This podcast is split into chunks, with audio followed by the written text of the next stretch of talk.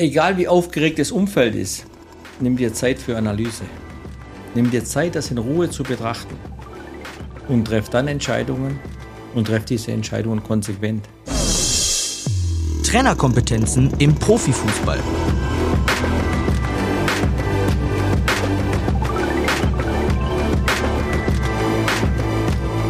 Eine Podcast-Serie der DFB-Akademie. Der Podcast mit Markus Gistol wurde am 20. März 2023 in Köln aufgenommen. Hallo und herzlich willkommen zum Podcast der DFB Akademie, in dem wir über Trainerkompetenzen sprechen. Heute sind Anselm Küchle und ich in Köln und begrüßen hier in der Domstadt Markus Gisdol als Gast in unserer Sendung. Markus, erstmal vielen Dank, dass du dir die Zeit nimmst, um mit uns ja, zu sprechen und auf die Kompetenz Problemlösungsfähigkeit und Krisenmanagement einzugehen. Anselm, wir beide mussten ja zumindest zusammen noch nicht durch allzu große Krisen gehen. Dennoch mutet es ja zunächst schon etwas sperrig an, Probleme und Krisen zu thematisieren und diese Felder sind erstmal ja negativ besetzt. Dass darin aber große Chancen liegen und dieser Bereich für Trainer zumindest situativ unheimlich wichtig ist, steht ja auch außer Frage. Inwiefern kann Markus uns denn dabei mit seinen Erfahrungen und Einblicken aus dem Profibereich unterstützen? Ja, hallo erstmal in die Runde. Freut mich, dass wir zur nächsten Folge äh, zusammenkommen. Und ja, Krisenmanagement ist ja ein Thema, das am Ende des Tages jede Trainerin, jeden Trainer irgendwo betrifft. Irgendwann kommt immer eine kleine Krise, eine kleine oder vielleicht auch mal eine große.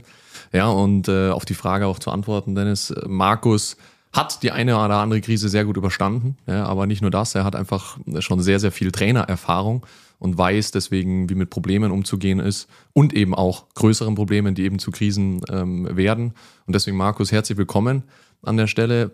Und ich starte gleich mit einer sehr konkreten Frage. Was war denn die größte Krise, die du sportlich bisher meistern musstest? Ja, zunächst mal auch von meiner Seite Herzlich willkommen, beziehungsweise ich freue mich sehr, dass ich hier in dem Kreis äh, auch mal meine Meinung äh, kundtun darf, beziehungsweise die Sie gefragt ist. Und äh, bin auch selber gespannt, was für ein spannendes Gespräch jetzt wird. Erste Frage, welches die intensivste Krise war, die zu meistern war.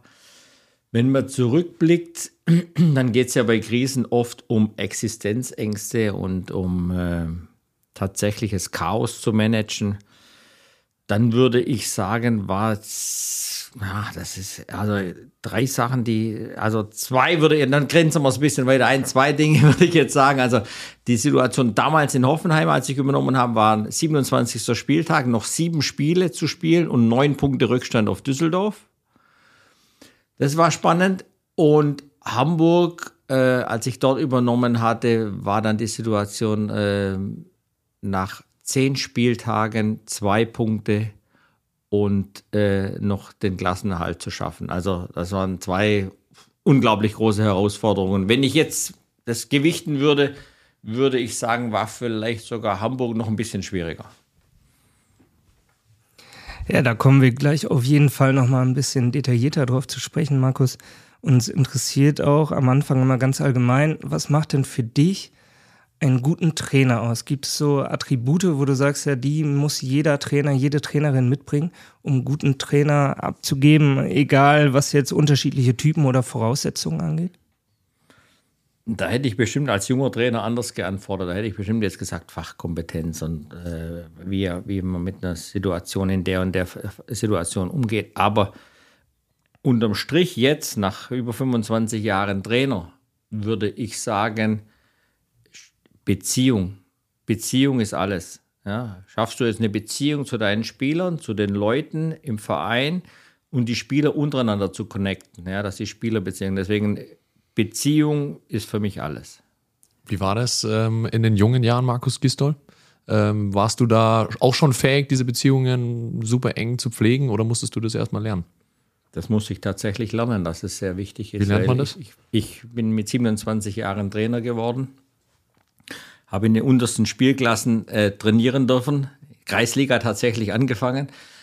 Und äh, ich sage mal, diese, die Fehler, die stehen dann noch nicht in der Zeitung, wenn du die machst. Ja, da machst ja jeder Trainer macht Fehler, wenn er speziell anfängt und, und jung ist und, und, und so äh, vielleicht noch zu viel Wert legt dann auf äh, rein sportliche Themen und die Beziehung ein bisschen hinten anstellt. Du spürst es natürlich nachher, äh, wie die Spieler nachher auf dich reagieren und du merkst auf einmal, oh, ich weiß eigentlich gar nichts von dem Menschen auf der anderen Seite.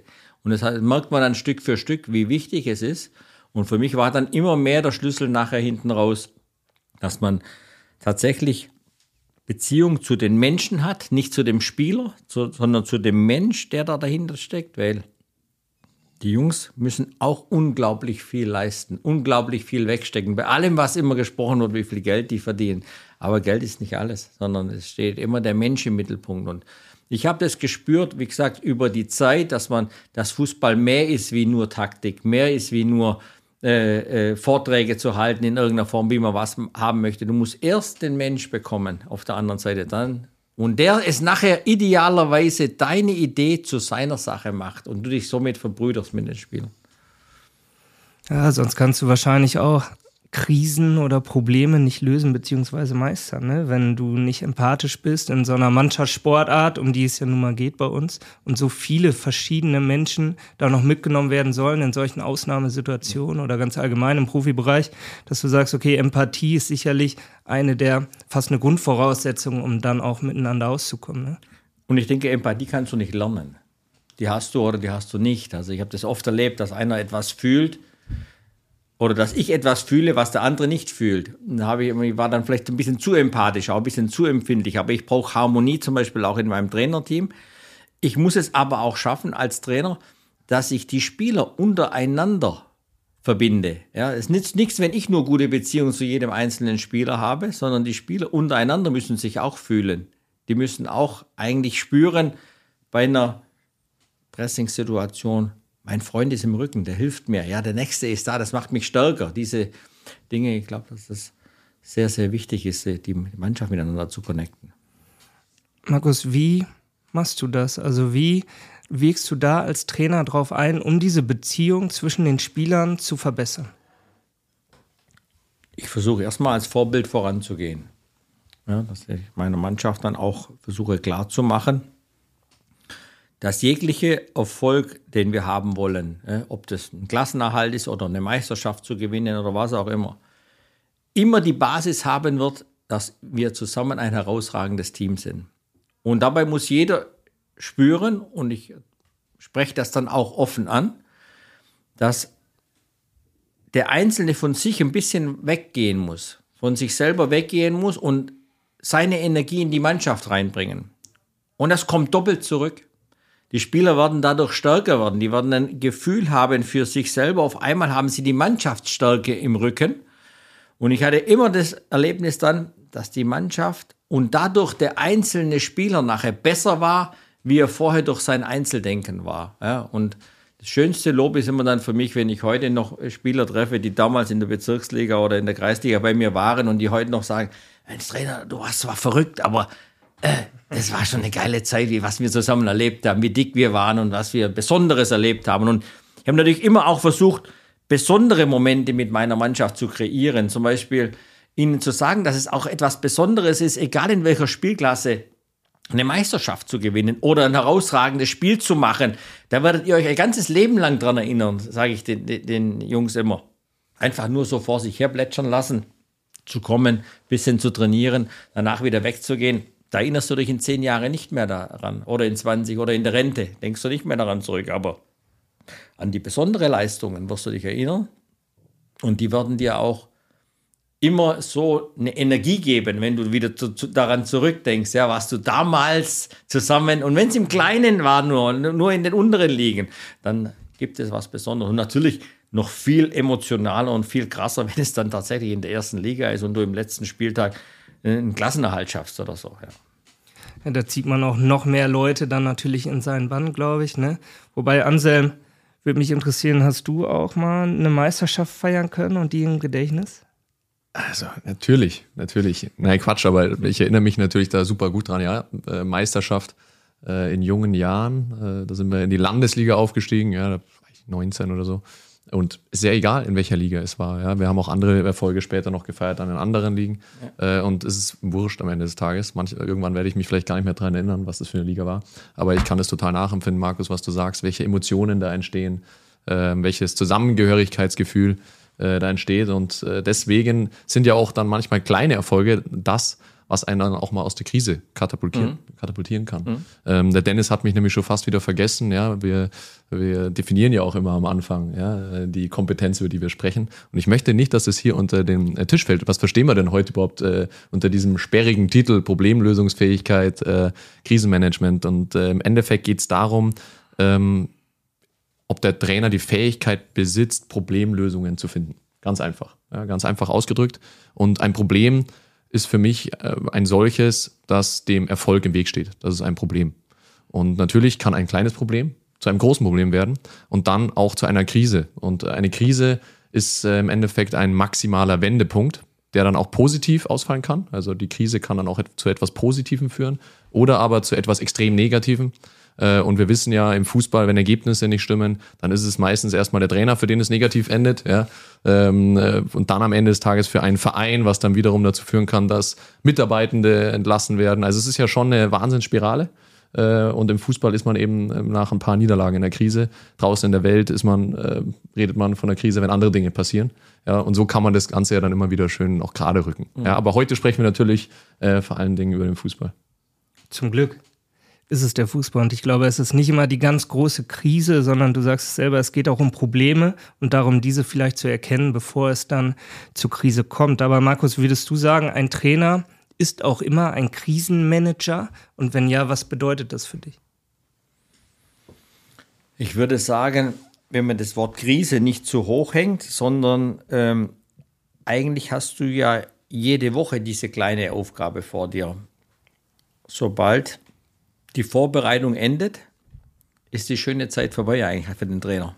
Ja, weil dann wird abgerechnet, dann wird jedes Spiel abgerechnet und jedes Spiel hat mittlerweile unglaubliches Gewicht, jedes einzelne. Das heißt, wenn du gewinnst, das fühlt sich erstmal gut an. Jetzt aber die Woche wieder so zu gestalten, dass auch dort, ich sage mal, ähnliches Krisenmanagement stattfindet wie nach einer Niederlage. Weil nach einem Sieg kannst du auch viel falsch machen. Aber gehst du die richtigen Schritte an? Schaust du dir an, was haben wir gut gemacht?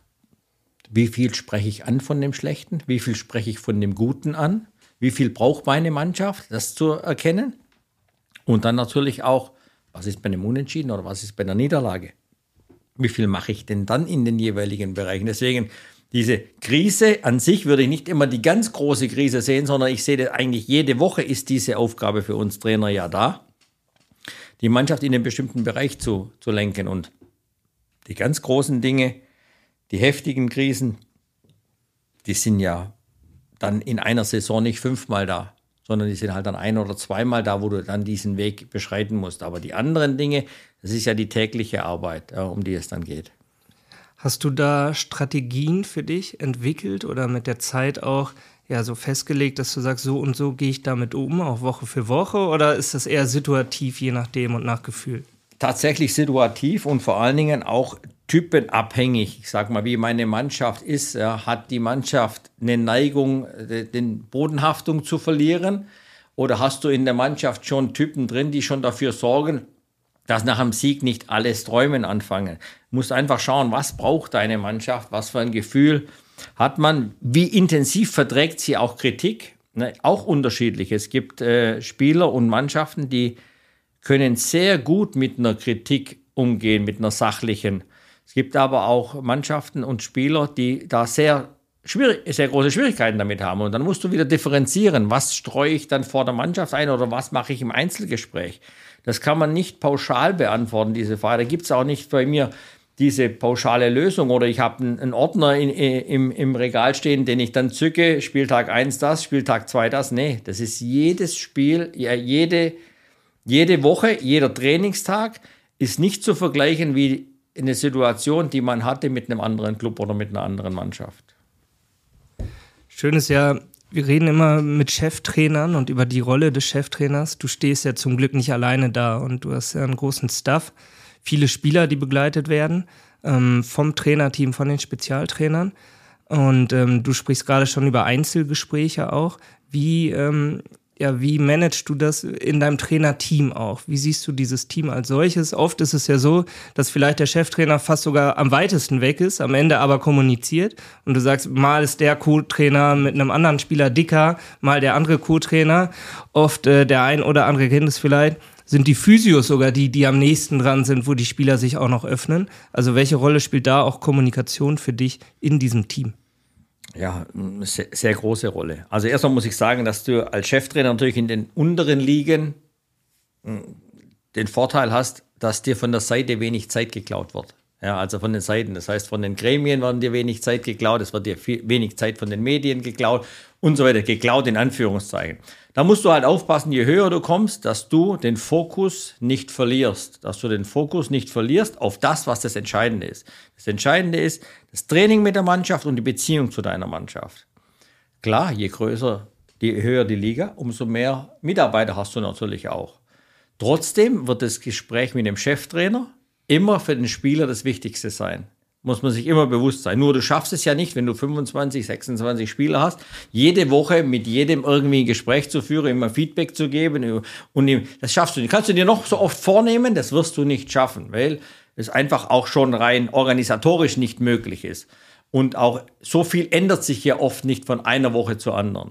Deswegen brauchst du natürlich schon auch einen guten Staff, wo die Jungs auch spüren, da ist Verantwortung da ist Kompetenz und da interessiert sich jemand wirklich für mich.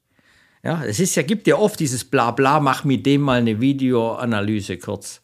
Spieler spürt sofort, meint der das ehrlich mit mir? Will der mich wirklich voranbringen? Oder macht er das halt, um es irgendwie erledigt zu haben? Und da ist einfach eine große Verantwortung im, im gesamten Trainerstab, aber auch das, was du gesagt hast, eine unfassbare äh, Wichtigkeit im gesamten Staff. Das heißt, Physio nicht unterschätzen. Toll, tolle Physios sind oftmals der Wegbegleiter zum nächsten Sieg. Ein guter Zeugwart, wie oft ich erlebt habe, nicht zuletzt hier in Köln, dass die Spieler beim Zeugwart unten sitzen nach dem Training, ja, und mit dem noch einen Kaffee trinken oder irgendwas und bei dem einfach die menschliche Abholung bekommen. Also das, das, das Menschliche, ne, wo, wo der die dann auch mal zurechtweist und mit denen spricht wie ein Papa. Ja, da sagt er, Junge, so läuft's nicht. Wenn du nächste Mal nicht richtig machst, kriegst du von mir. Äh, oder Probleme oder wie auch immer. Ja. Ihr wisst, was ich meine. Also es geht tatsächlich darum, dass das gesamte Team, das da äh, mittlerweile in so Mitspielern insgesamt so ungefähr 50 Leute umfasst in, in, so, in so einer Bundesligamannschaft, dass alle eigentlich gut sind miteinander, dass alle in die gleiche Richtung arbeiten und keine Störenfriede drin sind, dann hast du eine gute Chance, ein gutes Team hinzubekommen, einen guten Team Spirit und zum Schluss dann auch äh, den richtigen Weg gehen zu können und Spieler zu entwickeln. Gutes Stichwort. Äh, wir haben mal geschaut in der Vergangenheit, was haben denn da so Spieler auch äh, über dich gesagt? Und äh, als du damals zur TSG Hoffenheim gekommen bist, 2013, äh, und auf dem vorletzten Tabellenplatz die Mannschaft übernommen hast, da war die Situation ja schon äh, prekär. Und Kevin Volland hat damals ähm, über dich gesagt, äh, dass du den Druck von den Spielern genommen hast. Und ähm, als Spieler willst du so eine Situation eigentlich nicht mehr leben. Das hat äh, Kevin Volland damals gesagt, äh, noch ganz jung. Ähm, und man hatte wohl gemerkt, auch wie verunsichert jeder einzelne Spieler war. Und du konntest irgendwo diese Fesseln dann auch wieder lösen. Äh, wenn du dich da zurückerinnerst an diese Zeit, wie bist du das da angegangen? Und würdest du es heute wieder so machen? Es ist sicherlich ein Weg, den ich damals gegangen bin, den, den man auch so mit anderen Mannschaften gehen kann. Aber ich habe mir das angeschaut, ich habe mir ein Gefühl dafür äh, geholt, was diese Mannschaft in dem Moment braucht. Ja. Ich hatte eine sehr verunsicherte Mannschaft vorgefunden, die aber eigentlich, wo jeder immer von einem tollen Potenzial sprach, nur das Potenzial ist einfach weg. Wenn du Druck verspürst, wenn du kein Selbstvertrauen hast, ist kein Potenzial vorhanden. Dann kriegst du nichts auf die Kette, dann kriegst du nichts auf den Platz. Und da war für mich schnell klar, dass ich dieser Mannschaft ein Stück weit versuchen muss, den Ergebnisdruck zu nehmen. Und mich haben damals viele Journalisten auch für verrückt erklärt, weil ich gesagt habe, die Tabelle interessiert mich nicht. Tatsächlich, wir sind Vorletzter gewesen, äh, egal, Tabelle interessiert mich nicht. Ich bin so vorgegangen, dass ich mit der Mannschaft zum Start einmal, nur einmal habe ich gesagt, sprechen wir über die aktuelle Situation. Wie sie auf der Tabelle sich darstellt. Und danach nicht mehr. Warum? Weil es überhaupt keinen Sinn macht, sich immer irgendetwas durchzurechnen, die Tabelle anzuschauen und sagen, wir müssen jetzt abonnieren, jetzt müssen wir abonnieren. Das kostet nur Energie. Ich habe gesagt, diese ganze Energie, die dort flöten geht, die stecken wir in Überlegungen, was können wir trainieren mit der Mannschaft, in Beziehung zur Mannschaft, in Problemlösungen. Und deswegen habe ich auch vor dem Spiel nie zu meiner Mannschaft gesagt, wir müssen das Spiel gewinnen. Wir wollen, nicht wir müssen. Schon mal ein ganz großer Unterschied. Und wie, wie wollen wir das? Wie, was wollen wir machen auf dem Platz? Dann gibt es Jobs. Einfachste Job, wenn ein Spieler kein Selbstvertrauen hat, darfst du ihm nicht sagen, und das und das und das und das. Gib ihm einfache Hilfestellungen. Wir wollen auch als Mannschaft dann klare, einfache, einfachste Vorgehensweisen haben. Ich würde jetzt, wenn ich es mal runterbrechen würde, aufs Einfachste, klar, kommt da noch ein bisschen was dazu. Wir spielen gegen den Ball aggressiv und mit Ball einfach. Ja? Nur um mal, um mal sagen, äh, wo, wo, wo die Basis dann anfängt. Und der Mannschaft dann zu sagen, von dir erwarte ich, lieber Stürmer, den Job musst du machen. Das, das ist deine Aufgabe, das und das. Und mit, nach den drei Dingen rechne ich nachher mit dir ab. Mir ist es egal, ob du ein Tor schießt. Mir ist es egal, ob das. Das Ergebnis kommt von allein, wenn wir die Jobs erledigen. Und so habe ich es geschafft, dass die Spieler sich natürlich auf ihre Aufgabe im Spiel konzentrieren konnten und wir nicht von dem Ergebnisdruck gesprochen haben. Das hat ihnen ein Stück weit geholfen, um sich wieder rauszuarbeiten. Aber es geht nicht mit Hand auflegen. Dennis, äh, wenn du mir die Erlaubnis gibst, dann möchte ich da gerne jetzt über Fußballspielen sprechen äh, an der Stelle, weil das interessiert mich ja dann schon, äh, wie du als Trainer auch diesen Spagat für dich selber geschafft hast bei den bisherigen Stationen hey, ich, Markus Gistol, ich möchte den und den Fußball spielen. Das ist den, den habe ich mir in den Kopf gesetzt. Und dann komme ich aber zu einer Mannschaft und merke, den Fußball, den ich eigentlich spielen möchte, den kann ich hier nicht spielen. Inwiefern bekommt man das da als Trainer dann für sich im Kopf geregelt? Erstmal ist wichtig, dass du überhaupt eine Idee hast. Das ist schon mal gut, ja. ja. also jeder Trainer, glaube ich, sollte für sich schon eine Idealform seiner Spielidee haben. Ja? Ich komme aus der, sag mal, Hoffenheim, Ralf-Rangnick-Schule, äh, war ich frühzeitig schon da dabei, dass wir natürlich immer idealerweise ein gutes Pressing spielen, ja, mit wenig Kontakten, gutes Umschaltverhalten haben, aggressiv natürlich entsprechen und, und, und, ohne so zu sehr jetzt ins Detail zu gehen. Aber du hast deine Idealvorstellung als Trainer.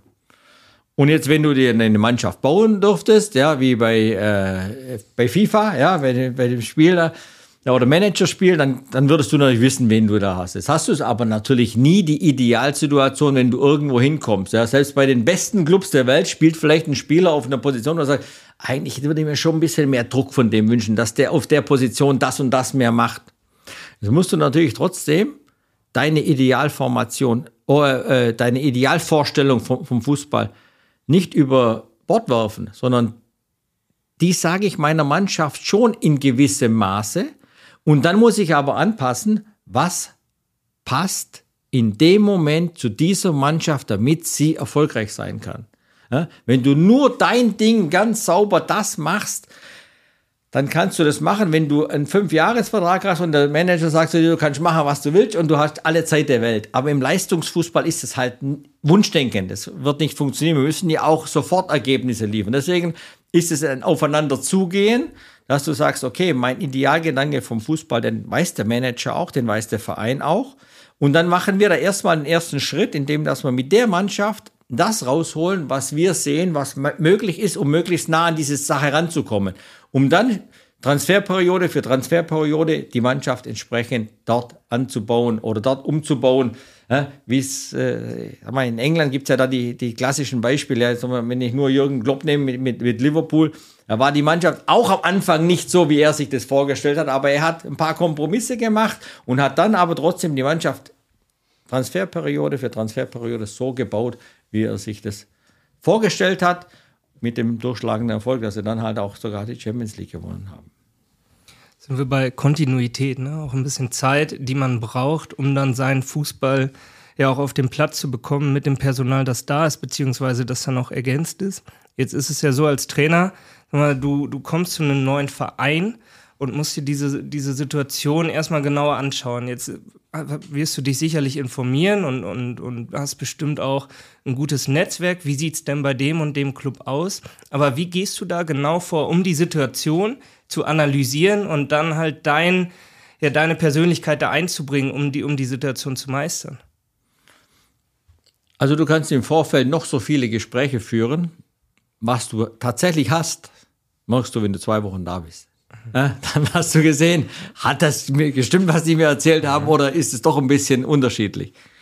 Deswegen, auch wenn du zu einem Verein kommst, nimm dir immer die Zeit, auch immer zu analysieren, immer auch dir alles mal anzuschauen, was passt, was passt nicht. Lass dich da nicht verrückt machen und irgendwie treiben, sondern nimm dir auch die Zeit.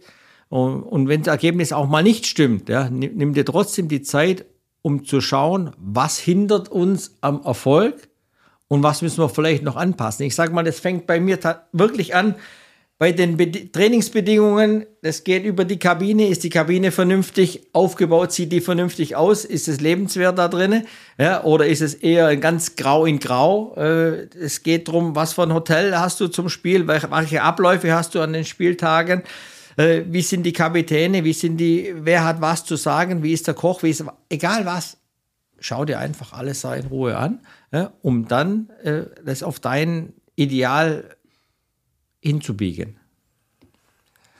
In Ruhe anschauen, da brauchen wir natürlich ein bisschen Zeit für, aber du sagst ja selber, dass es relevant ist und wichtig ist, auch in der Situation. Ich glaube, du hast irgendwo mal gesagt, dir geht es vor allem auch um Gelassenheit, um auch so ein bisschen ich interpretiere das mal als Fels in der Brandung, zu einem neuen Club zu kommen und dann auch zu sagen, okay Leute, ich bin jetzt hier, wir packen das zusammen an und ich bin jetzt für euch da. Mhm. Und du bist jetzt keiner, der Hektik versprüht oder sagt, wir müssen das jetzt so oder so machen, sondern du gehst schon mit der Situation so um, mhm. wie du sie vorfindest. Ne? Ja.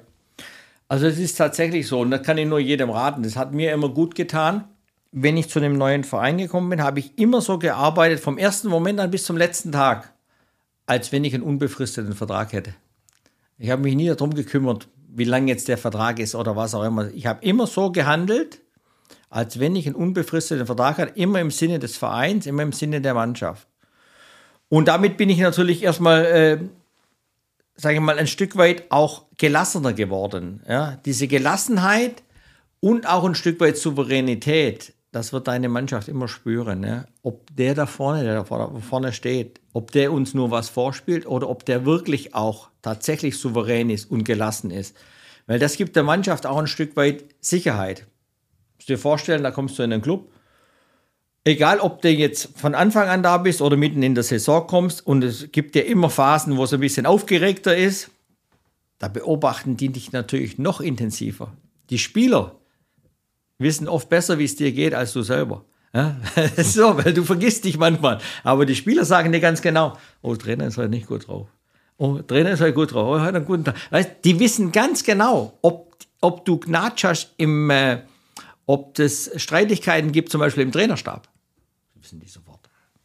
Bevor du es aussprichst, wissen die das schon. Ja? Also es sind alles so Dinge, wo du dir nichts vormachen musst. Die Mannschaft wird dich immer beobachten, die wird dich immer äh, anschauen. Deswegen ein Stück weit Gelassenheit, das hatte ich mir auch mal auf einen, äh, tatsächlich an, an einem Schreibtisch, äh, wo ich gearbeitet habe, ich mir mal so ein großes Schild gemacht. Jedes Mal, wenn ich an den Schreibtisch hinkam, war immer vorne dran, sei gelassen. Also einfach, ohne dass man lethargisch wird. Aber ihr wisst, was ich meine. Das Umfeld ist ja eh schon so aufgeregt. Jeder dreht ja schon durch und jeder macht, oh, jetzt müsste aber und jetzt ist aber das und das.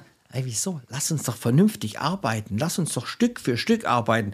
Ein Trainer, ist doch kein Zauberer. Ein Trainer ist jemand, der normalerweise dafür gemacht ist, etwas zu entwickeln. Mit einer Mannschaft etwas zu entwickeln. Und das machst du nicht, weil du nur davon sprichst, sondern du brauchst auch die Zeit und musst da dranbleiben an dem Thema und so weiter. Und das musst du dir einfach nehmen. Lass es dir nicht nehmen durch das, dass jemand um dich herum aufgeregt ist. Ich finde es äh, sehr interessant, auch in dem Zusammenhang äh, mit der Kompetenzdiagnostik. In, in der ist es nämlich so, dass man unter normalen Situationen und schwierigen Situationen unterscheidet. Also ein Mensch kann in normalen Situationen auf eine gewisse Weise reagieren. Ich sage jetzt mal stark ausgeprägte sozial-kommunikative Kompetenzen haben. Aber in kritischen Situationen auf einmal schießt die sozial-kommunikative Kompetenz in den Keller. Mhm. Ja? Und dagegen schießt zum Beispiel die Fach- und Methodenkompetenz äh, nach oben. Ja? Also im Sinne von, 85. Minute, man liegt 1 zu 0 zurück, man braucht unbedingt dieses Unentschieden. Äh, und auf einmal versucht man das vielleicht durch fachlichen Input auszugleichen ja, mhm. und gibt ganz viele Kommandos äh, ins Spiel, was ja dann auch sich negativ äußern kann. Mhm. Das finde ich sehr interessant, weil man ja als Trainer äh, zum Beispiel gerne gelassen wirken möchte, aber dann kommt es vielleicht zu einer kritischen Situation und dann ist die Frage, wie, wie gehe ich denn damit um? Wie hast mhm. du dich denn da beobachtet? Ich meine, es ist ja das eine, zum Beispiel in einer Krisensituation zu einem Club zu kommen. Mhm. Also man trägt eine gewisse Gelassenheit nach innen äh, und eine Situation führt vielleicht dann erst zu einer Krise. Mhm. Wie ging es dir da ähm, mental? Also ich muss sagen, es gibt ja auch die Situation, wenn wir Meisterschaften gespielt haben, dann hast du ja auch entscheidende Spiele. Und ich habe dann immer bei mir gespürt, je aufgeregter das Umfeld wurde, umso gelassener bin ich geworden. Weil ich gespürt habe, du musst den Gegenpol sein. Ich musste einfach diese Sicherheit vermitteln, diese Klarheit auch äh, darstellen als Trainer und bin damit immer gut gefahren. Aber das war nichts, was ich künstlich gemacht habe, sondern das kam bei mir aus, aus meinem Innen raus, weil ich gespürt habe, wenn ich jetzt auch noch explodiere, wenn ich jetzt auch noch mitmache, dann funktioniert das nicht. Und ich kann dich nur bestätigen. Also es gibt natürlich Momente, wenn jetzt 84. Minute, ein Spieler kriegt gelb-rot, wen wechselst du aus? Ja? Oder ein Spieler verletzt sich dann noch zusätzlich, was passiert wird. Jetzt noch eine Entscheidung mit einem klaren Kopf zu treffen. Ich habe das schon erlebt und auch schon gehört von anderen, dass dann keine Entscheidung mehr möglich war bei dem einen oder anderen. Ja? Einfach alles blockiert. Habe ich, schon, hab ich schon mitbekommen, dass das, dass das da ist.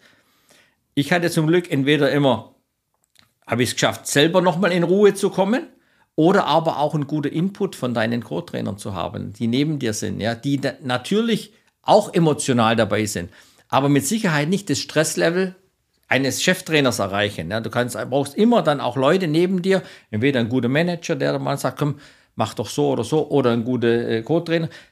Das trägt natürlich auch noch dazu bei, zu der eigenen Sicherheit. Wenn du spürst, da ist auch jemand da, weil als Cheftrainer kannst du nicht alles alleine machen. Das schaffst du gar nicht. Du brauchst gute Leute um dich herum. Und gerade in solchen Momenten, wenn es eng wird, wenn es schwierig wird, wenn es also auch positiv schwierig, wenn es um eine Meisterschaft geht, genauso wie es um den Abstieg geht, oder auch in einem, jedem einzelnen Bundesligaspiel, das so eng ist heutzutage, dass Kleinigkeiten entscheiden, wer gewinnt, das Spiel oder, äh, oder die andere Mannschaft. Deswegen ein gutes Team um dich herum hilft dir natürlich auch als Trainer sehr. Glaubst du, dass in diesen Ausnahmesituationen, in denen man ja nun mal manchmal ist, dass da auch das Besondere herauswachsen kann? Also, dass wir mit den Aufgaben wachsen im Vergleich zu, du hast es vorhin gesagt, ja, ich spiele irgendwie um die goldene Ananas vielleicht in der Liga? Ja, das kannst du natürlich aber auch nicht simulieren. Das ist ja das, was dann immer in der Trainerausbildung oder so auch, wie reagierst du unter Druck, wie, wie funktionierst du da und so ich kann nur aus eigener Erfahrung sagen, wir haben über diese Themen immer auch gesprochen. Aber in dem Moment bist du nur noch bei dir selber. Da denkst du nicht mehr an die Schule. Was hat denn der dir da gesagt, der Psychologe, was du jetzt machen solltest? Sondern da geht es einfach darum, da setzt sein eigener Schutzmechanismus ein, da setzt sein eigenes Gefühl, ein wirklich ureigenes Gefühl ein. Und es ist wie, wie bei einem Spieler. In solchen Momenten sehe ich auch oft, ist der Trainer geeignet für diese höchste Stresslevels oder nicht. Das ist wie bei dem Spieler. Ich oft so tolle Talente gehabt. Und ob der es nachher richtig packt oder nicht, konnte ich dir immer dann sagen, wenn das erste Mal auf dem äh, Platz stand, 60.000 Zuschauer und er hört fast nichts mehr. Ja, was er sonst gewohnt ist, dass er hört, wenn der andere ihm etwas sagt oder wenn der Ball zu ihm kommt und der Fußball und der Ball äh, wird vom Fuß äh, verlassen und äh, erster Kontakt macht nochmal plopp irgendwie etwas lauter und jetzt hört sich das alles ganz anders an. Und die völlig neue Situation ist entstanden in, in so einem Stadion. Knickt er weg oder hält er stand? Ja, das siehst du in solchen Momente wirklich auch ganz gut. Genauso geht es aber an einem Trainer auch. Dann in solchen Momente schaffst du das dann, da cool zu bleiben und die Dinge für dich so zu sortieren oder nicht. Markus, du hast bei er hat zwei Traditionsclubs gearbeitet, in Köln und in Hamburg. Ich kann das sagen, weil ich in beiden Städten gewohnt habe, dass das ein immenser Fokus ist natürlich in der Stadt, der durch alle Altersklassen und äh, Gesellschaftsschichten ja auch geht und unheimlich viele Herzen hängen da dran. Ähm, siehst du da auch einen Unterschied, wenn du dann da als Trainer bist, dass du noch mehr in der Öffentlichkeit bist, noch mehr unter Druck stehst, vielleicht noch mehr dieser ruhige Pol sein musst? Oder ist das dann vielleicht auch so genau das zu genießen und es, macht es das vielleicht auch aus? Also ich liebe den Fußball, ja, seitdem ich Kind bin. Ja. Ich habe äh, nichts anderes gemacht. Eigentlich Schule war nie interessant, sondern es war immer Fußball. Und das große Ziel ist ja dann, dass du irgendwann mal vielleicht auf dem höchsten Level ähm, dabei sein kannst. Und ähm, dann war ich in Hoffenheim Trainer und in der Zeit habe ich erste Erfahrung in der ersten Liga gemacht.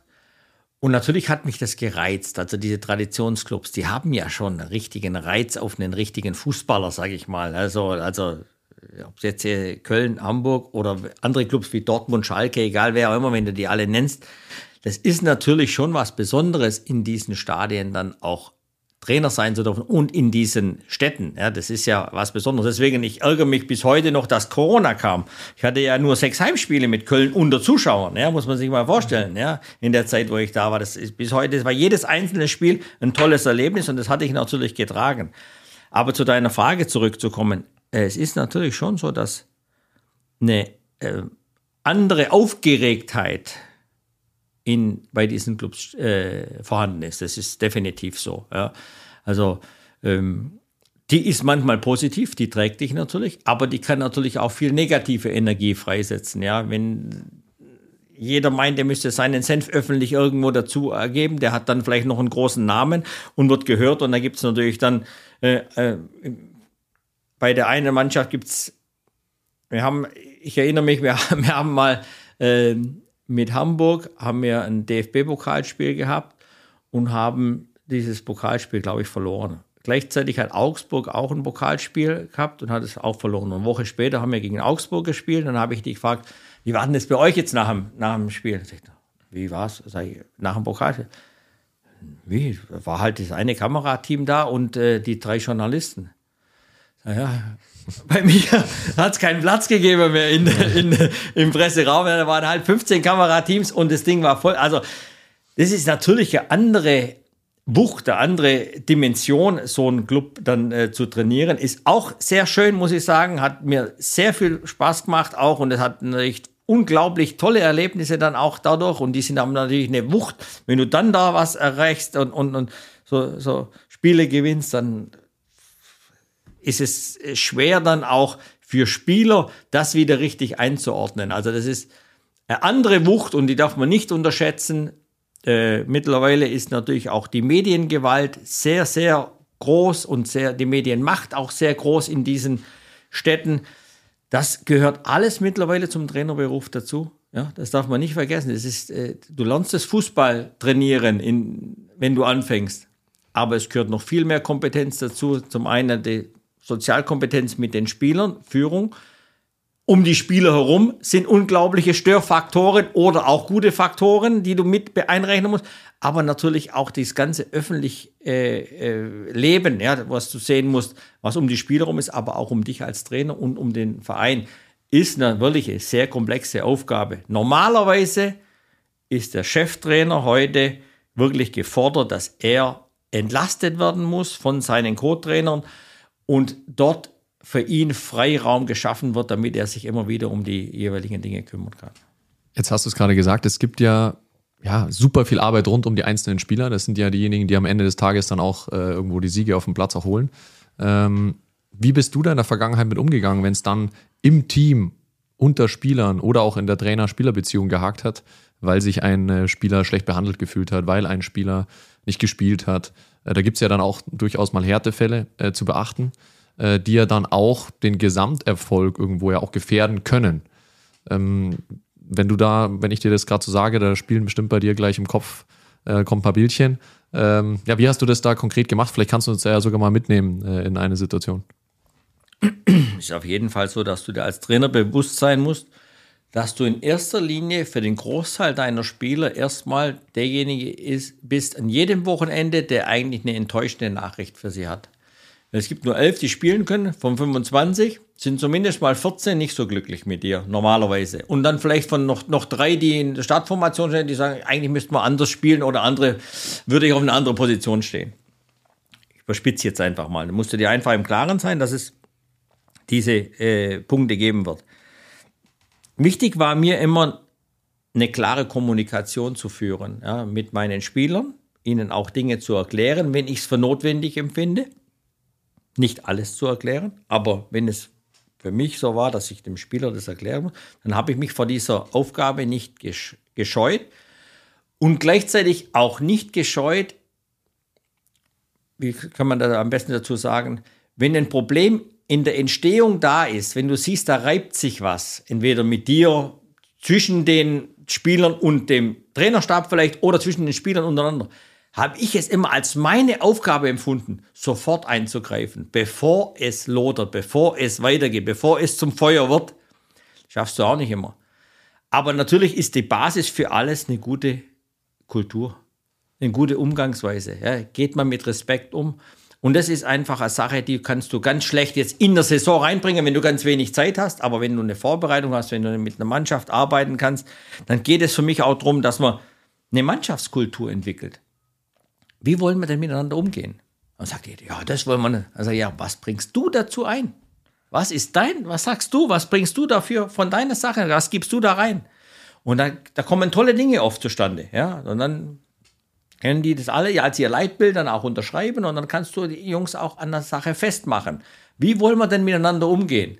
Ist für mich sehr wichtig. Ich glaube, das ist für Unternehmen wichtig, ist aber für eine Mannschaft auch sehr wichtig, ja, dass du einfach weißt, es gibt ein paar Dinge, zum Beispiel, es gibt kein, auf dem, auf dem Platz, wenn wir dann da sind und der Trainer oder die Trainer sagen was an, dann gibt es kein Abwinken oder sowas. Ja? Oder irgendwelche Widerworte zu, zu, zu den Trainern. Das kann man danach in der Kabine dann besprechen. Da können, können wir alles besprechen. Aber auf dem Platz wird einfach vernünftig gearbeitet. Sonst fängst du ja, gehst du ins Endlose diskutieren.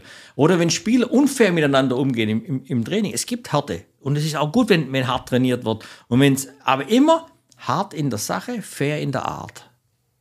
Ist das verletzt? Musst du es ansprechen. Weil wie will eine Mannschaft, wie wollen zwei Jungs miteinander durchs Feuer gehen, wenn der eine ihn letzte Woche brutal von hinten umgehauen hat und ihn vielleicht fast sogar richtig schwer verletzt hätte. Der merkt, dass das fies war von ihm. Wie will ich mit dem nächste Woche durchs Feuer gehen im Spiel?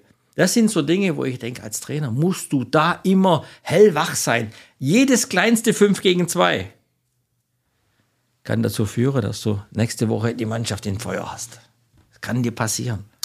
Ja, und ich, wenn du noch ein Beispiel haben willst, was Führung angeht oder so, kann ich das auch sagen aus meinen früheren Stationen. Ist mir dann zum Glück in der Bundesliga nicht mehr passiert, aber hast du natürlich als Trainer denkst du immer, okay, Disziplin, wir haben alles im Griff, tolle Trainingswoche. Dann hast du Abschlussbesprechung, 13.45 Uhr, Tür ist zu, ich fange an zu sprechen, Drei Minuten später geht die Tür auf, kommt ein 18-jähriger Spieler rein, sagt, Trainer, sorry, scheiße, ich weiß nicht, wie es passieren konnte, aber jetzt hier, ich, und du, konsequent wie du bist, bist ja ein ganz toller Typ als Trainer und habe ich da ganz geradlinig und ganz diszipliniert. Für dich war es das heute, tschüss, bist nicht im Kader. Woche später, 13.45 Uhr Besprechung, 13.47 Uhr, 13.49 Uhr, die Tür geht auf. Der Kapitän kommt rein, dein bester Spieler, dein wichtigster Spieler. Macht die Tür auf und sagt, Trainer, ich weiß nicht, wie es passieren konnte. Scheiße. So.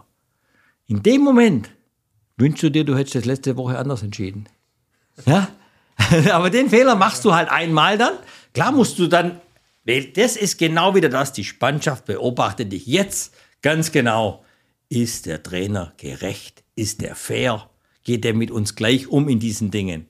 Wenn du den jetzt ungescholten davonkommen lässt, wenn du das erste Mal so gemacht hast, hast du ein Problem. Das Problem entsteht ja, wenn das erste falsche Entscheidung ist. Das kann man ja anders regeln und das lernt man halt dann mit der Zeit. Aber so ein klassischer Fehler von, von einem Trainer, der jetzt frisch und voller Energie dann da rangehen will und vielleicht auch noch nicht so viel Erfahrung hat, kann natürlich sowas passieren. Wie würdest du da heute das Ganze machen, also mit der ersten zu spät kommen Aktion? Ja, also das auch wieder mit, mit dem Thema Gelassenheit. Mhm. Aber das muss ich im Vorfeld klären. Im Vorfeld du darfst als Trainer nicht der Polizist sein.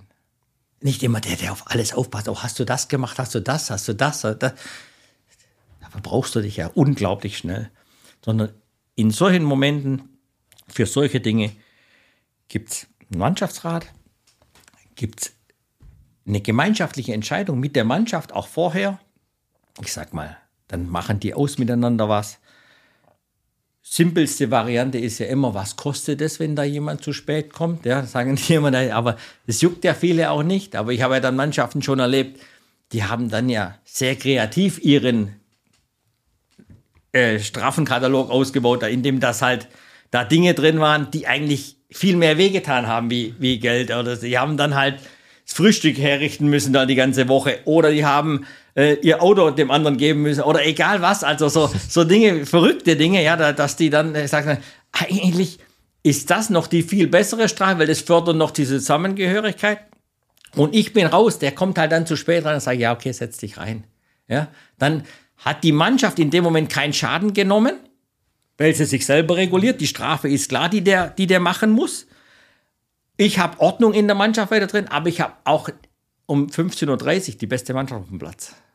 Ja? Und natürlich wissen wir alle, wenn sowas überhand nimmt und ein Spieler kommt ständig zu spät, das ist nochmal ein anderes Thema. Aber ich habe einfach mal gesprochen von so einem einfachen Beispiel, wie sowas eigentlich dich selber in eine Situation bringen kann als Trainer, die du, die du eigentlich gar nie wolltest. Ja, da rutschst du rein, wenn du halt vielleicht auch mal einen Fehler gemacht hast so Anker, ne, die du vielleicht dann auch hast oder dir selber schaffst, auf die du ja dann, dann draufschauen kannst und sagst, okay, Probleme oder Krisen dann im, im weitesten Fall, die entstehen vielleicht gar nicht so, sondern in der Vorbereitung ist dann eigentlich die Stärke, um zu sagen, okay, wir sind diese Gruppe und so und so gehen wir mit den Situationen um und wir versuchen es im Keim zu ersticken, bevor wir auf der Tabelle sehen, okay, Freunde, ja, wir äh, sind in einer Krise, hier haben wir schwarz auf weiß.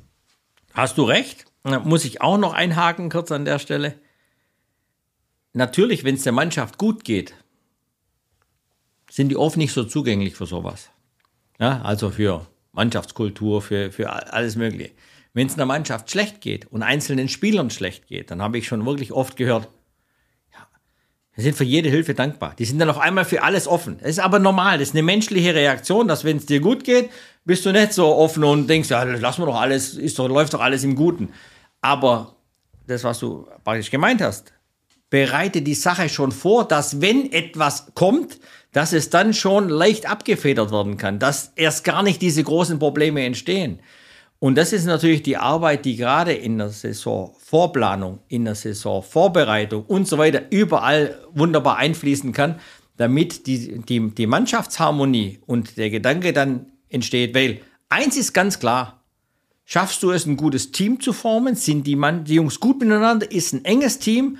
Hast du die Basis, um Erfolg zu haben? Gelingt es dir nicht? Und es ist bei allen oft, sag mal, was ich persönlich jetzt erlebt habe, immer wenn Misserfolg da war bei Mannschaften, auch wenn man die übernommen, war erstmal kein richtiges Team vorhanden. Ja, das, deswegen ist die Basis für mich, für die Mannschaft, für den Mannschaftserfolg immer das Team. Jetzt warst du ja in ganz unterschiedlichen Situationen auch als Trainer und du sprichst über Erfolg und das ist immer so, eine Mannschaft hat Erfolg, weil sie nicht absteigt, die andere sucht halt eher den Erfolg in, in einem Titel und oben mitzuspielen. Da bin ich vielleicht aber auch in einer Krise, weil ich es nicht schaffe oder weil ich den Erwartungen nicht gerecht werde. So aus deiner Vita-Historie heraus, was hast du da für ähm, ja, für, für Erfahrungen gemacht, auch mit einer Mannschaft, wenn es darum geht, wirklich erfolgreich Fußball zu spielen und oben mitzuspielen, im Vergleich zu einer Mannschaft, die halt eher gegen den Abstieg agiert. Also erstmal müssen wir das dann Erfolg definieren und was ist gute Arbeit von dem Trainer. Ähm, Beispiel. Mannschaft wie VfL Bochum macht eine tolle Trainingswoche, spielt gegen Bayern München in München, ja, und spielt an ihrem absoluten Limit und jeder sagt, es ist gut, äh, top und so, was sie abgeliefert haben. Und Bayern München gewinnt das Spiel aber 4-0. Weil Bayern München einfach viel, viel bessere Qualität in allen Bereichen hat. Welcher Trainer hat jetzt die bessere Leistung gebracht diese Woche? Ja, das müssen wir erstmal dann definieren. Ja, der, was hat tatsächlich dieser Trainer gemacht und was hat dieser gemacht? Und, und trotzdem ist das Ergebnis knallhart für dich Du denkst, du hast eine gute Trainingswoche gemacht, aber du hast 4-0 verloren, weil es einfach nicht ging. Du bist an dein Limit gestoßen.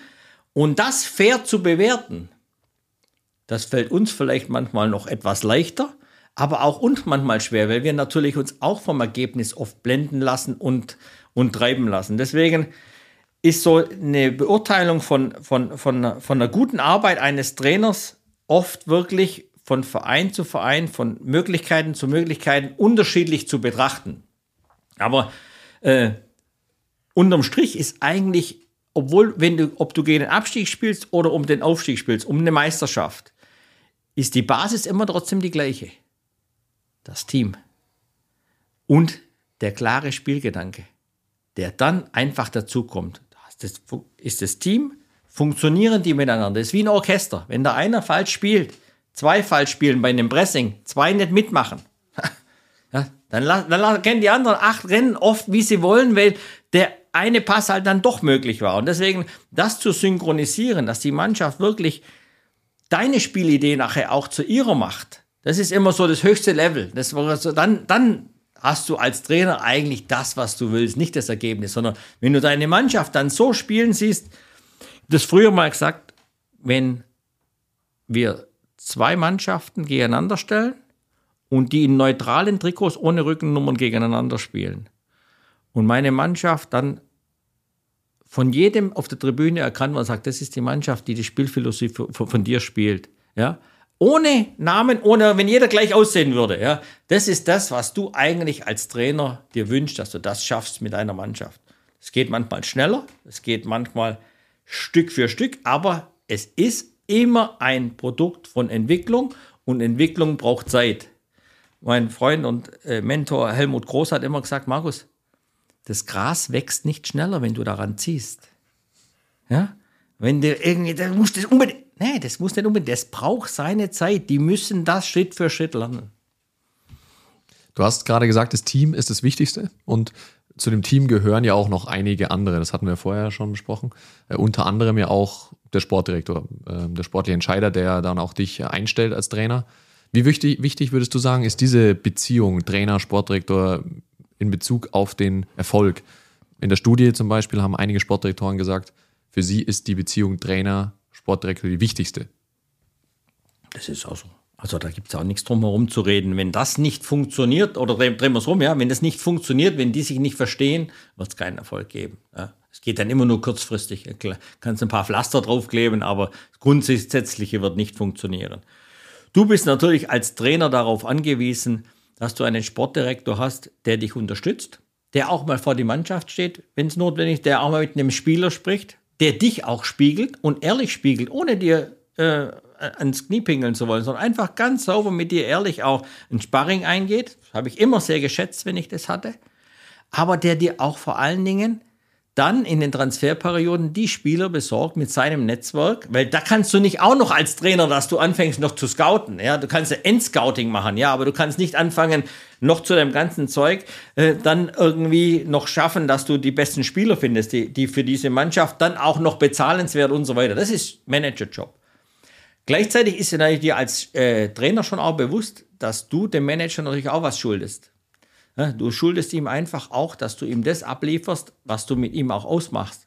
Dass du an deiner Spielphilosophie festhältst, dass du nicht wegkippst wegen Kleinigkeiten, dass du eine unglaublich enge Zusammenarbeit, heißt Loyalität auch mit deinem Manager führst. Nicht, wenn ein Spieler einen Vertrag nicht bekommt, zu sagen, ich würde dir einen geben, aber der Manager will es nicht. Ja, also das, das, sind ja leichte Wege oft, um den Spieler dann ein bisschen zu seiner Seite, aber es ist nur kurzfristig. Also einfach da auch ganz klar und sauber miteinander zu sein. Aber diese Beziehung ist mit Sicherheit die, die auf jeden Fall funktionieren muss in einem Verein.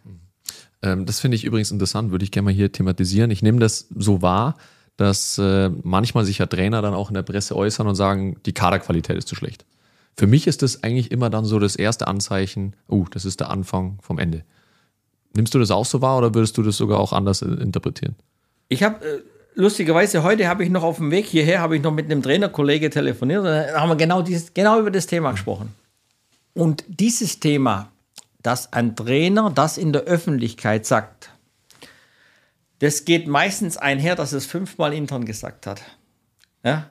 Und sich dann denkt, in dem Fall sich zu schützen, weil ich, sonst denken ja die Leute außerhalb alle, ich bin ja mit allem zufrieden und es ist alles toll und mit der Mannschaft müssen wir unbedingt unsere Ziele erreichen.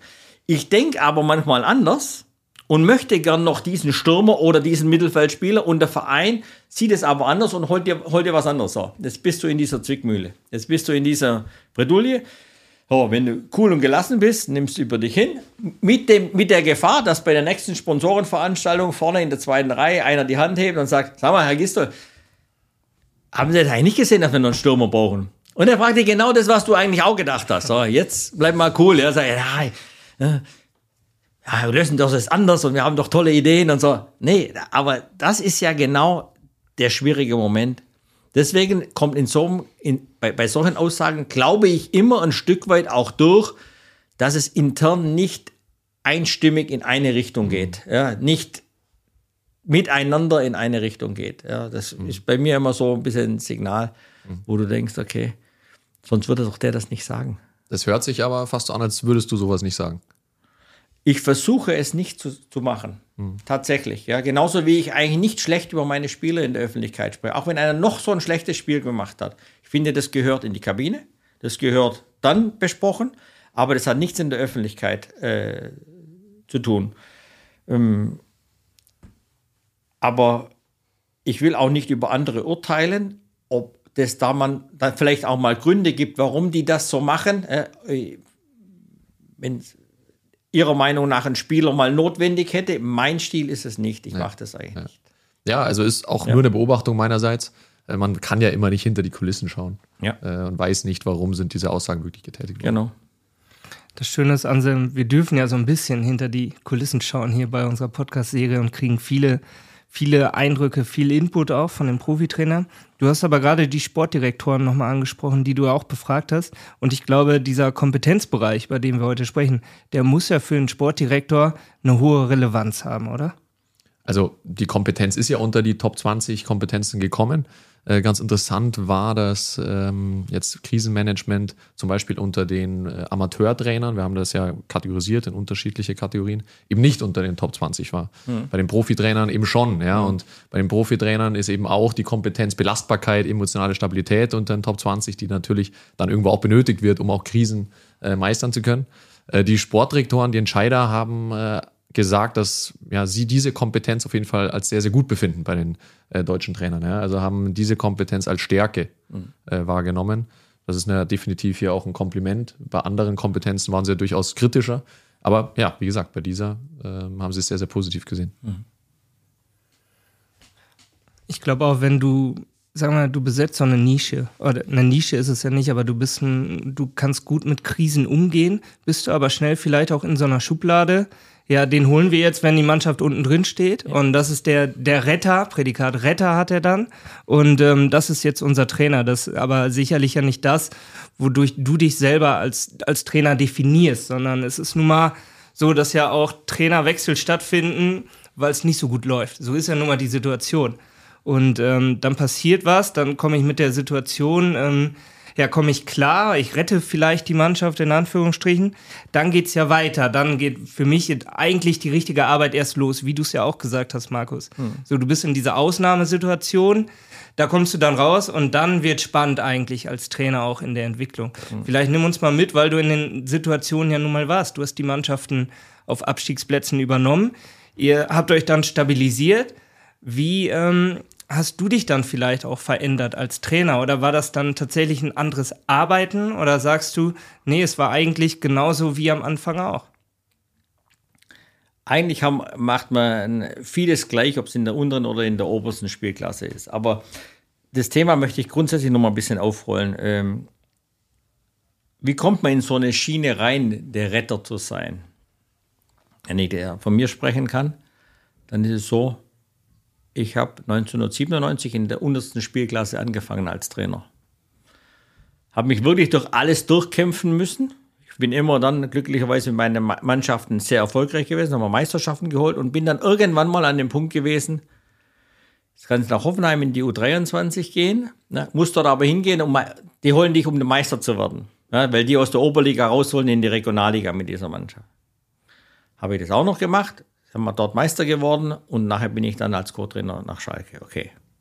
So, jetzt hast du aber als vielleicht No-Name in dem Moment vielleicht nur eine Chance reinzukommen in die Bundesliga einmal. Und bei mir war die Chance, als es Hoffenheim damals ganz schlecht ging. Die habe ich ja vorher schon gesagt, die spielten um den Abstieg, sieben Spieltage nur zu spielen. Ähm, Anruf von, von Hoffenheim, Markus, du warst du 23 drin und bist jetzt in Schalke gewesen, würdest du das machen? So. Welcher Trainer, der sich wünscht, irgendwie mal in die Bundesliga zu kommen und die ganzen harten Wege gegangen ist, 15 Jahre lang, nicht ein Jahr, 15 Jahre lang hart gearbeitet hat, um an diese Tür mal klopfen zu dürfen.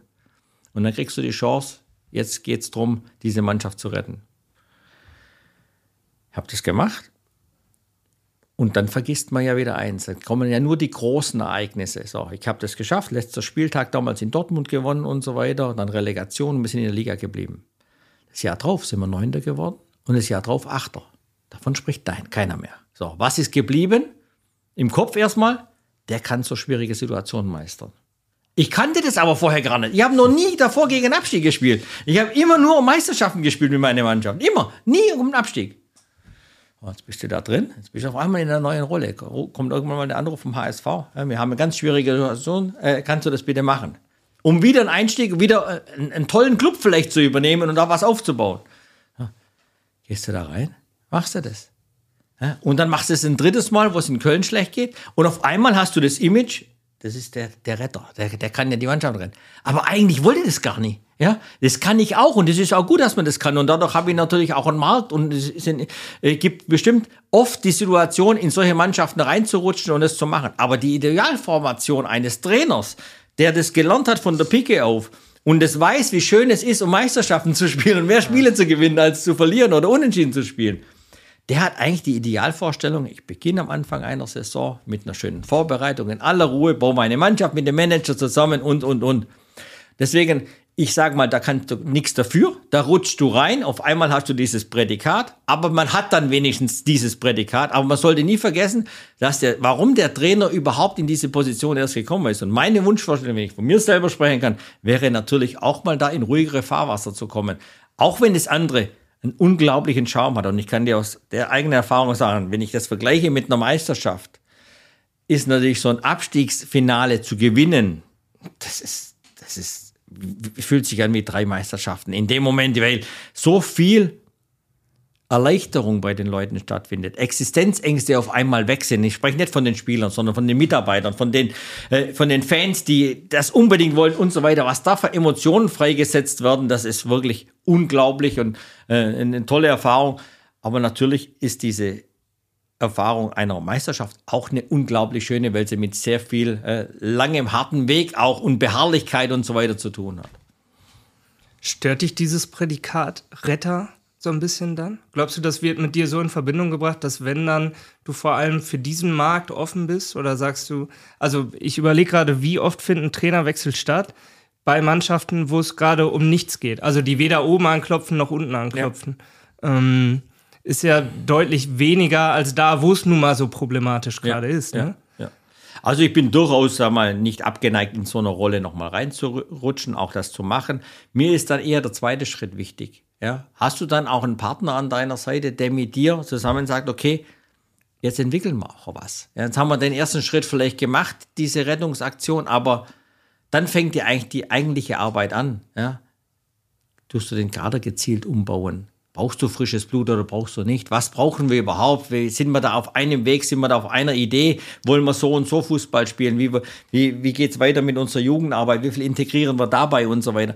Also ist auf jeden Fall eine Sache, die mich nicht stört. Ich weiß, dass ich dadurch natürlich, oder die, die Trainer, die dieses äh, Prädikat auch haben, natürlich auch äh, äh, erstmal froh sind, dass sie überhaupt eins haben, weil es gibt viele Trainer, da steht gar nichts drauf, ja. Zumindest hast du was. Aber aus der äh, Schiene einen Einstieg zu finden, ist halt eigentlich oftmals leichter, klar, weil du dann so die Situation kommt auf jeden Fall. Egal, kann man mhm. jetzt schon festmachen, kommt nächstes Jahr auch diese Situation, wo Mannschaften Schwierigkeiten haben. Aber jeder hat trotzdem die Idealvorstellung, eigentlich in Ruhe zu arbeiten und in Ruhe etwas aufzubauen, ohne diesen Wahnsinnsdruck, der dann da, da herum, äh, oder dieses Wahnsinnschaos, das auch in diesen Vereinen dann oft herrscht. Mhm. Manchmal endet ja dann so ein Chaos auch in einer Entlassung ja, für einen Trainer. Wir hatten es im Vorgespräch, irgendwann ist es halt nun mal so weit, ja, dann kommt, äh, kommt das, äh, ja. der Krach. Ähm, viele Trainer berichten darüber, dass für Sie die erste Entlassung extrem prägend war und auch einen extremen Einfluss auf äh, die weitere Karriere hatte. Wie war das bei dir? Auch so. Also kann ich ganz unumwogen sagen. Ich bin insgesamt dann 17 oder 18 Jahre schon Trainer gewesen oder 17 Jahre. Bin nie entlassen worden, bin immer äh, meine Mannschaften gut durchgekommen und bin dann das erste Mal in Hoffenheim damals entlassen worden. Da muss ich aber sagen, das war noch eine besondere Situation, weil ich damals wirklich auch kaputt war. Also diese zweieinhalb Jahre als junger Trainer, erste Erfahrung in der ersten Liga, ich habe mich da auch wirklich nicht erholt. Ich habe mir keine Zeit genommen, mich zu regenerieren. Weißt du, du brauchst einfach, du musst da egoistisch ein Stück weit auch sein. Du musst sagen, nein, heute nicht, es geht einfach heute Mittag nicht. Da bin ich im Wald oder da mache ich irgendwas, da hole ich mir meine Energie an einer anderen Stelle zurück. Das habe ich damals total vernachlässigt. Und dann habe ich irgendwann auch gemerkt, der Level, der lädt sich nicht mehr auf. Ich komme nicht mehr hoch, er geht nicht mehr. Ja, wie so Maschine, die immer am Anschlag fährt, das geht einfach nicht. Also Maschinen, auch wie, wie andere Menschen in, in der freien Wirtschaft auch, die immer am Anschlag fahren, irgendwann mal macht der Körper nicht mehr mit und das war dann bei mir so. Aber es hat halt extrem wehgetan, weil du natürlich nicht weißt, in dem Moment, was passiert morgen. Sagt er mir der die verdienen ja genug Geld und kriegen eine Abfindung und so. Ja, alles recht und gut. Aber auch Trainer haben Existenzängste. Auch Trainer haben Zukunftsängste, auch mit ihrer Familie zusammen mhm. und so weiter. Und es wäre sehr leicht, mit dieser Situation gut umzugehen, wenn du wüsstest, an dem Moment, wo du entlassen wirst, oder drei Wochen später, weißt du, ein halbes Jahr später, an dem Datum geht es wieder weiter. Ja? Erster Achter da und da oder erster Sechster oder egal wann, an dem Tag geht es wieder weiter. Aber das weiß ja in unserem Geschäft niemand. Und das ist die Schwierigkeit, wenn du das erste Mal entlassen wirst, wenn du das erste Mal das verspürst, hast du natürlich unglaublich viel wirre Gedanken auch und, und, und äh, alles Mögliche spielt eine Rolle. Du überlegst alles, soll ich das überhaupt noch weitermachen, will ich das machen? Was mache ich überhaupt mit meiner freien Zeit? Auf einmal sitze ich so viel zu Hause, das muss ich mich organisieren, das muss ich ja auch Disziplin walten lassen, meinen Tag organisieren. Bisher hatte ich für nichts Zeit, was Familie und Freunde angeht. Jetzt habe ich 24 Stunden Zeit, um mich um die Sachen zu kümmern, ja, oder um mein Haus zu äh, putzen oder, oder, oder da im Garten was zu machen das ist dann schon auch äh, äh, ein Lerneffekt, ne, wo du dann lernst, okay, jetzt muss ich mich auch strukturieren, jetzt mache ich so Dinge, wie zum Beispiel heute so ein Podcast. Das machst du ja in der Saison nicht. Ne, da hast du ja keine Zeit dafür. Oder Weiterbildung. Ich habe es dann auch wirklich geschafft für mich. Ich habe mich um Dinge gekümmert, die sonst keine Zeit. Ich habe mal zum Beispiel bei THW Kiel, war ich eine Woche, ja, habe mir damals bei Alfred Gislason, habe ich da ein bisschen reingeschaut. Wie machen denn die das, die Handballer? Wie, wie, wie produzieren die ihre Spitzenklasse? Oder gehe auf Seminare mit Leadership. Was ist bei der Führung? Was ist das? Egal was. Wolfgang Jennewein zum Beispiel, der von der Uni St. Gallen ist einer von, meiner Freu von meinen Freunden zum Glück. Ja, frag den, treffe mich mit dem. Solche, Leu solche Dinge zu machen, um deinen Horizont zu erweitern, um dich weiterzuentwickeln. Weil zu denken, okay, hat halt jetzt diesmal nicht geklappt, nächstes Mal machen wir das genau gleich, sondern immer versuchen, sich weiterzuentwickeln und neugierig zu sein. Das war dann immer mein Antrieb. Aber es wäre trotzdem immer auch leichter, auch diese Dinge zu machen, wenn du den Tag wüsstest, an dem es wieder weitergeht. Und den weiß niemand. Und das ist die Hauptschwierigkeit für die Trainer, die nicht im Job sind. Vielen Dank, dass du da so offen bist. Das ist nicht selbstverständlich. Gerne, gerne. Anselm, wir wissen, wann es weitergeht, ne? Jeden Monat gibt es eine neue Folge. Ich muss sagen, Markus, ich finde es beeindruckend, wie du erzählst und ich, man spürt einfach, dass in dir eine riesen Lust auf Fußball ist, erstmal ganz allgemein schon mal, und dass du unheimlich viel ja mitgemacht hast, positiv und negativ, dass du viele Erfahrungen gesammelt hast, das Ganze von der Pike auf gelernt hast, ja, wenn man so will, ähm, mit den untersten Lizenzen und dann peu à peu hochgearbeitet, irgendwann diese Chance Profifußball genommen hast und dich da dann auch rumtreibst und ähm, ja, das genießt, glaube ich, auch ich glaube, du brauchst auch deine Pausen dann zwischendurch, weil das, das sagen uns auch immer alle, alle ja, Gesprächspartner, dass es unheimlich aufreibend ist und genau wie du es gerade auf, äh, aufgeführt hast, glaube ich, ähm, ja, sonst habe ich eine Station und dann geht's vielleicht nicht mehr. Mhm. Und ähm, deshalb ganz toll, dass du da so offen bist. Markus, wir enden in unserem Gespräch immer mit einer eigentlich zusammenfassenden Frage und es geht darum, was sind so deine drei Tipps, ja deine Takeaways für die Trainerkollegen, um sich im spezifischen Kompetenzbereich, also hier Problemlösungsfähigkeit und Krisenmanagement, gut aufzustellen? Kannst du mal versuchen, das für uns zusammenzufassen? Egal wie aufgeregt das Umfeld ist, nimm dir Zeit für Analyse. Nimm dir Zeit, das in Ruhe zu betrachten und treff dann Entscheidungen und treff diese Entscheidungen konsequent. Mit deinem Manager zusammen, mit deinem Verein zusammen. Sag, welche Entscheidungen du dann treffen möchtest, wenn du Rahmenbedingungen verändern möchtest. Aber schau, mach's nicht blind. Und schaust dir an und treff dann in Ruhe deine Entscheidungen. Und dieses große Thema, gerade in diesen Aufgeregtheit, dann Gelassenheit. Tatsächlich. Nimm dir das vor, schreibst dir auf den Zettel, ja, legst dir hin. Das wird dir unglaublich helfen, weil alle um dich herum drehen eh schon durch. Ja, muss nicht du auch noch. Anselm, ich schreibe es mir auf. Gelassenheit. Ab heute. Ja. Ab heute tut uns gut. Hast du noch was zu ergänzen für diesen Kompetenzbereich?